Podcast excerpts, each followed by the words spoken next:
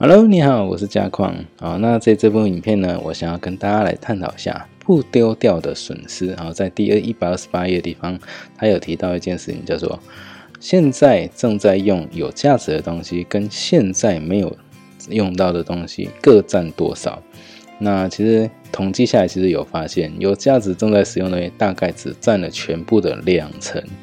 那现在用不到，可能是闲置物品，然后是废物，居然高达了八成。那看到这个数字，其实我就想到一个蛮有趣的现象啊，就是我在家里，我爸爸跟我跟我哥哥的东西总共加起来占了两成，结果妈妈的东西占八成。哦，那我问每一个人，每一个人好像都是这样，哎，我也不晓得是怎么一回事啊。哈，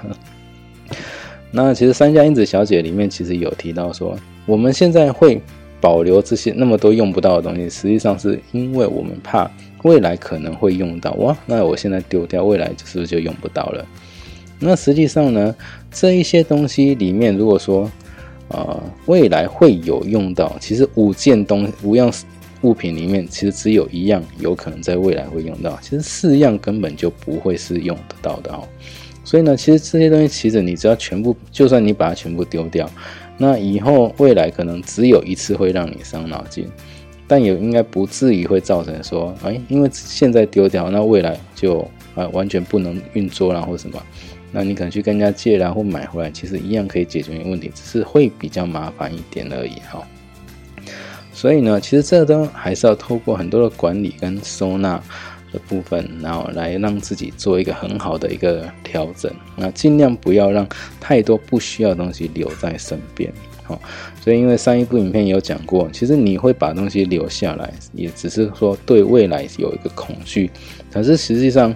啊，在未来其实根本不用那么害怕，好，所以呢，这些东西其实尽可能还是做一个汰换的动作会比较好，哈。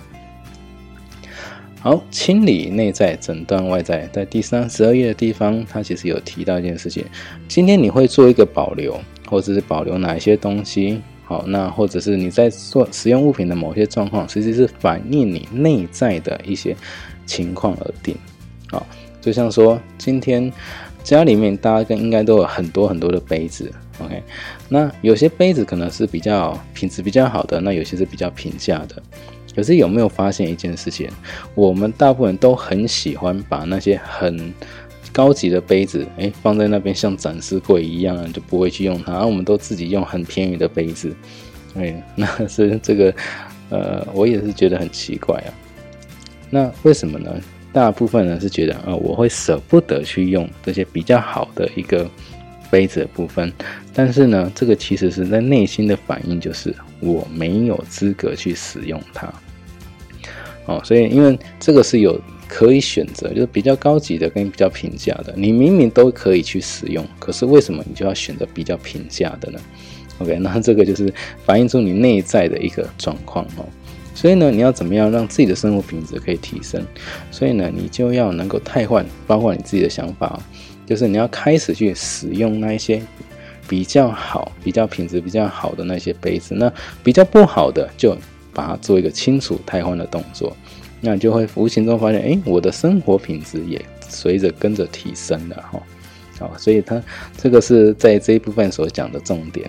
那我们下一个影片再见喽，拜拜。如果您觉得这部影片还不错，可以在底下谈谈您的看法，也记得订阅跟开启小铃铛，之后再为您带来更多精彩的断舍离影片。